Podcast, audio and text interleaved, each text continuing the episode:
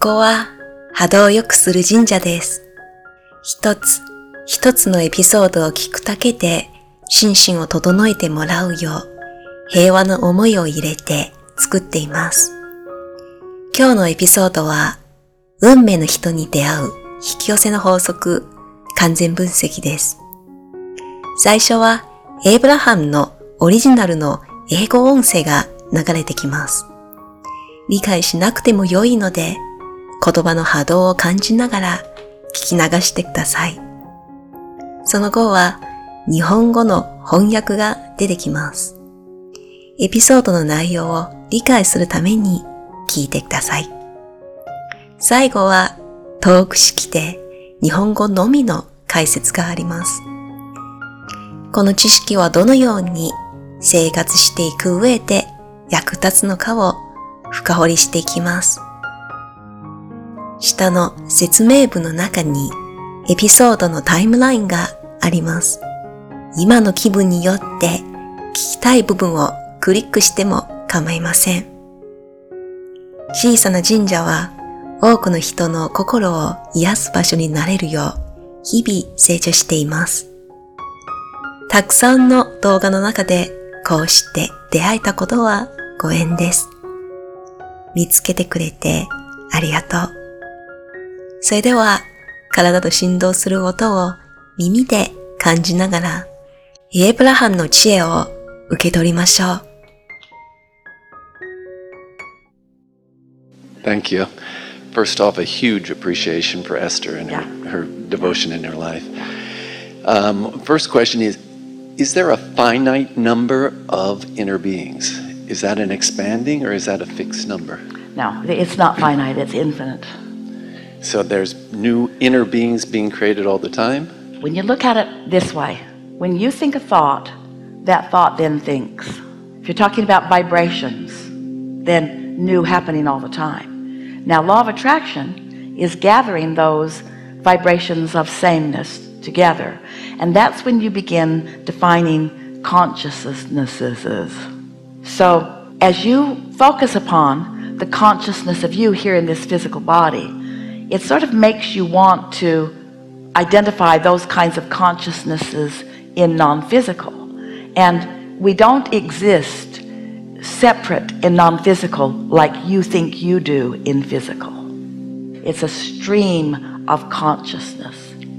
Well, when you think about it, even in your physical body, you can focus broadly or narrowly. You can focus specifically or generally. So even the consciousness that you know as you is not this in a box finite consciousness. You're moving around too. It's just that you take your physicality and you want to encapsulate that consciousness in that physical body. And in the non physical, we don't have those physical bodies that encapsulate us. So sometimes we are a bigger cluster, sometimes we are a smaller cluster. It just depends upon who's asking and what law of attraction is brought together. There's a huge cluster of non physical energy playing with you all today. Can you feel it? Thought has gone far beyond what it has gone before in this form. All kinds of new things you have extracted from this soup. Yeah.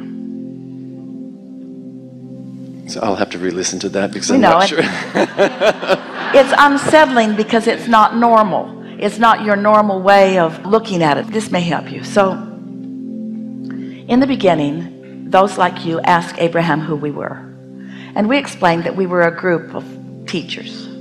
How many of you? Such a human question. So we said, oh, about a 100, just to shut them up. No, no, just to satisfy the question in the moment, because it was more of a frivolous question and about a 100, but it's really infinite. It's whatever the group that's gathered has the potential of summoning. This non physical group is as big as your attraction power which means it's as big as what you've asked for. So you could say that we are as big as the total of all your vortices. That would be one way of saying it. It's as big as of all that you've asked for, but you can't separate yourself from one another. So now let's just talk about mass consciousness.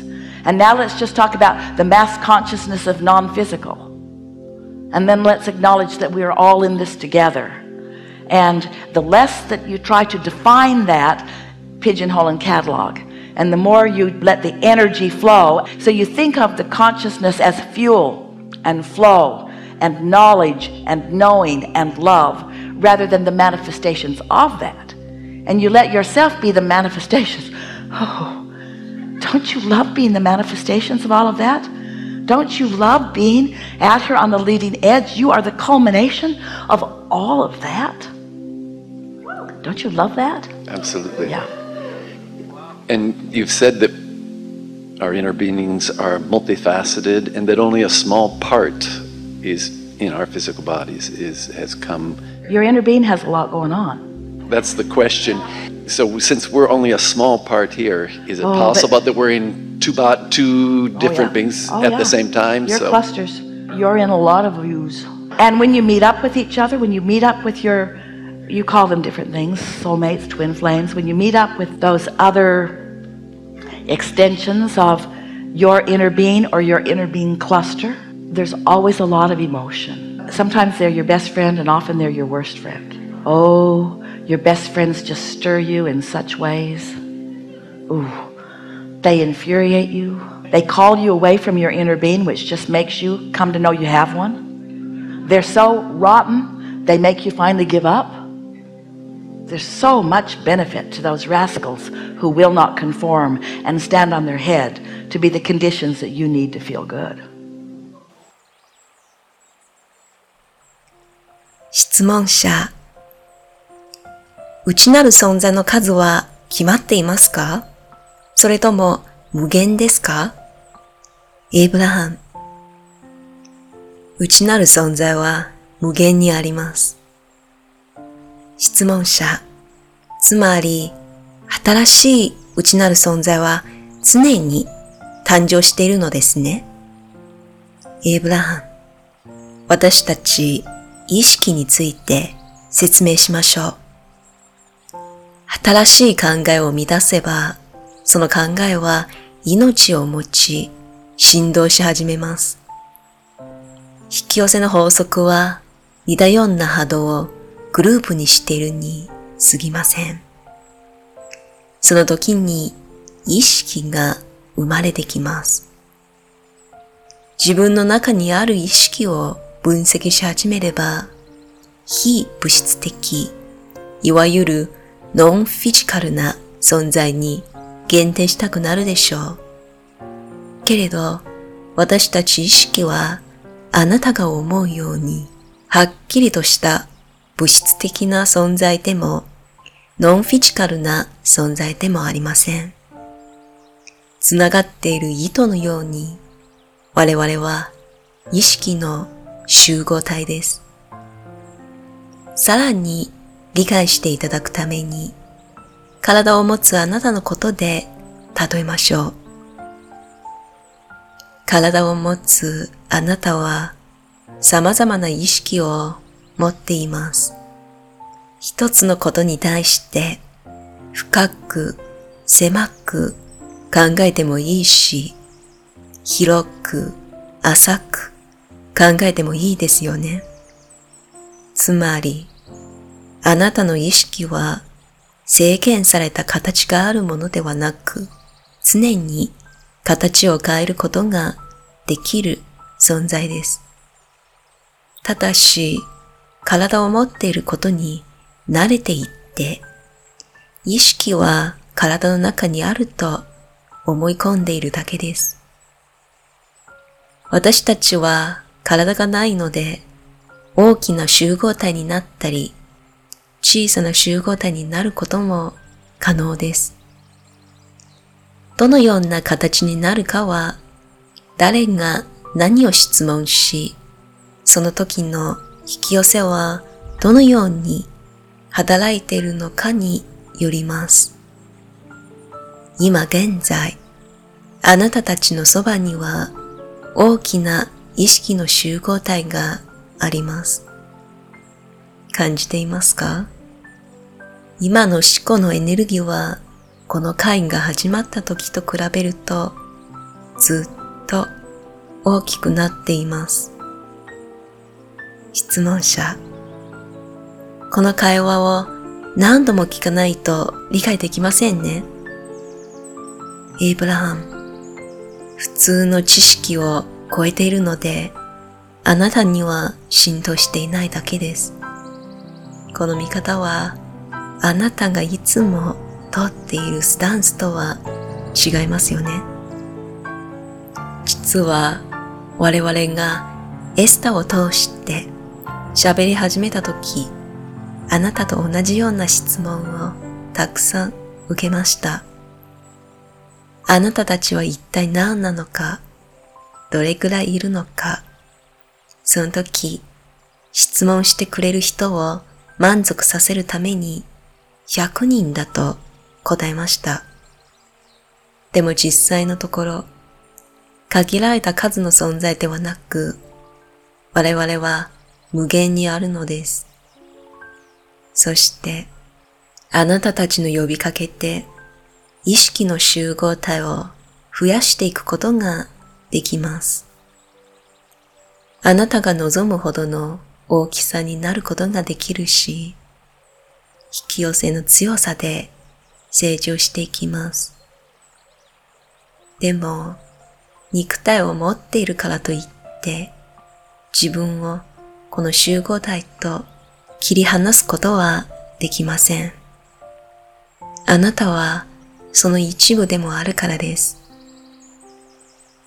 これからは少し非物質的な存在の集合意識について話しましょう。何が何なのか一つ一つ分析するよりすべてを受け入れることができれば、集合意識の中から知識を自由にアクセスすることができます。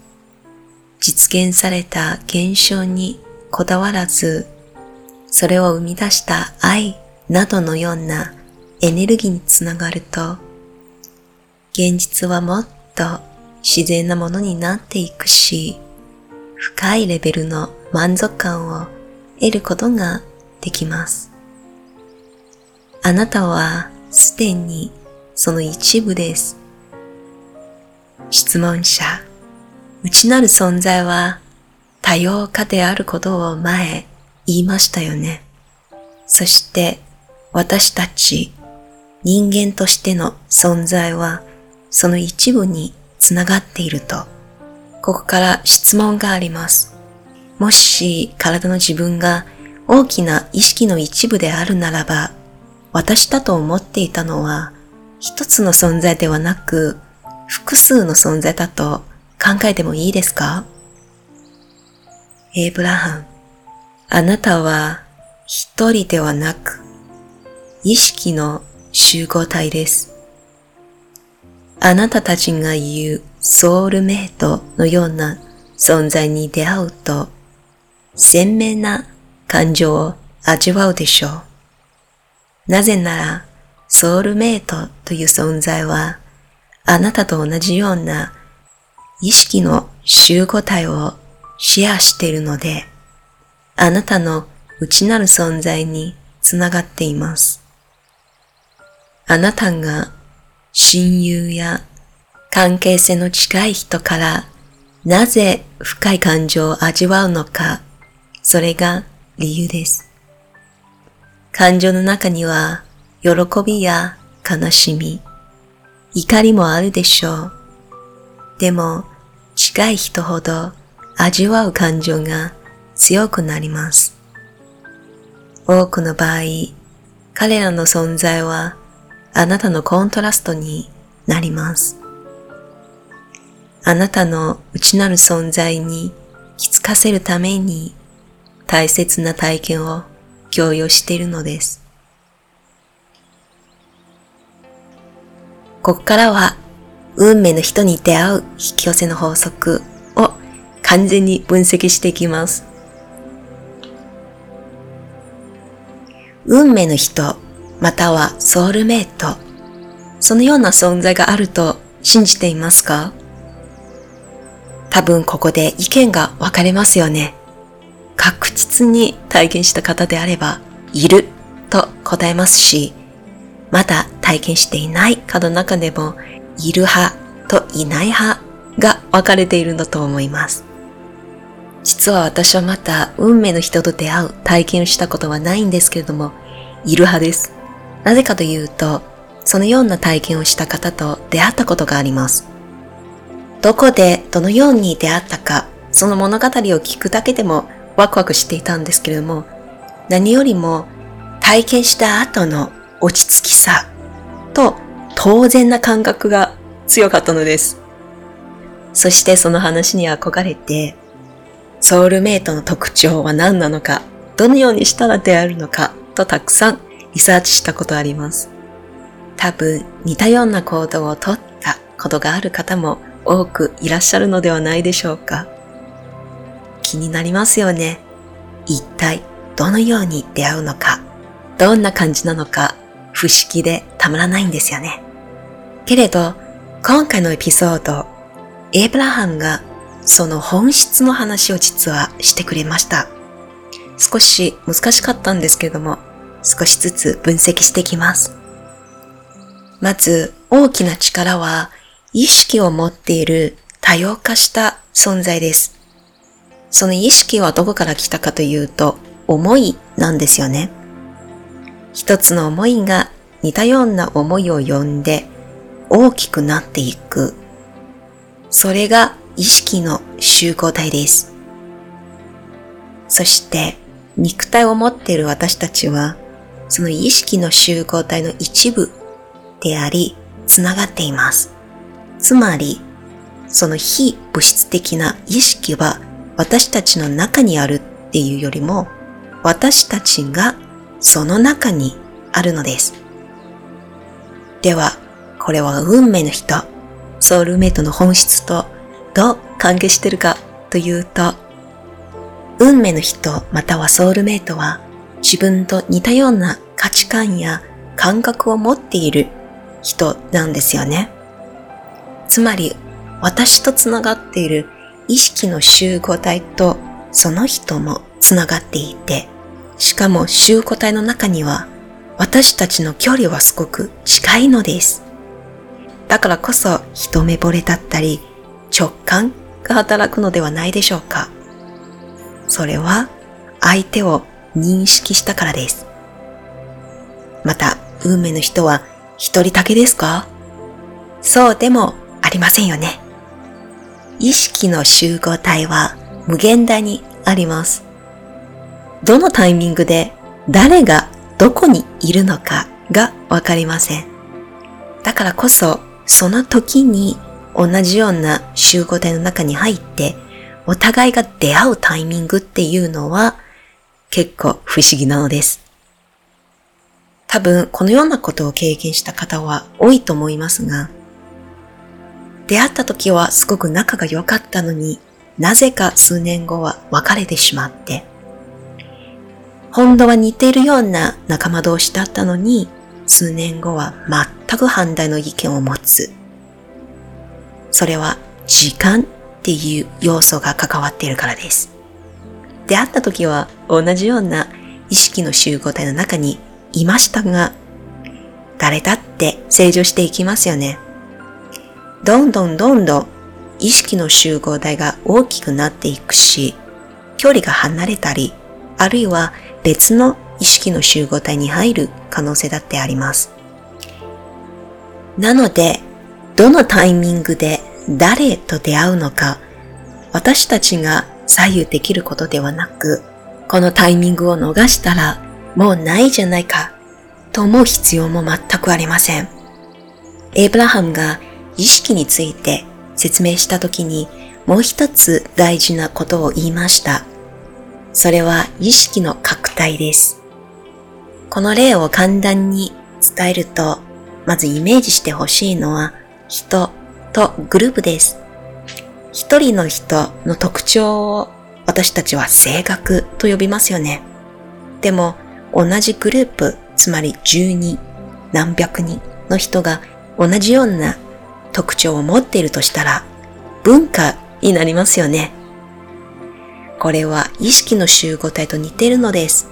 一つのアイディア、は似たようなアイディアを呼びかけて大きく成長していきます。そうすることで影響はどんどん大きくなるし、力も強くなっていくのです。では、運命の人、ソウルメイトの本質は意識の集合体だということが分かりました。じゃあ、肝心な質問。どうやったら出会えますか？ここは引き寄せの法則を活用するのです。集合意識の中に入って、距離の近い二人あるいは数人が運命の人だと感じるのであれば、集合体に意識を向ければ良いのです。つまり、その人は誰なのか、身長いくらなのか、どんな顔してるのかではなく、私は何が好きなのか、何がワクワクしてたまらないのかに集中します。つまり、外に向ける意識は自分に向けるのです。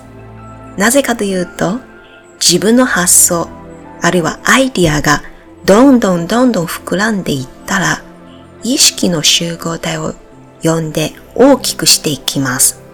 そうすると、力が強い集合体意識は、似たようなアイディアを持っている人を引き寄せ始めます。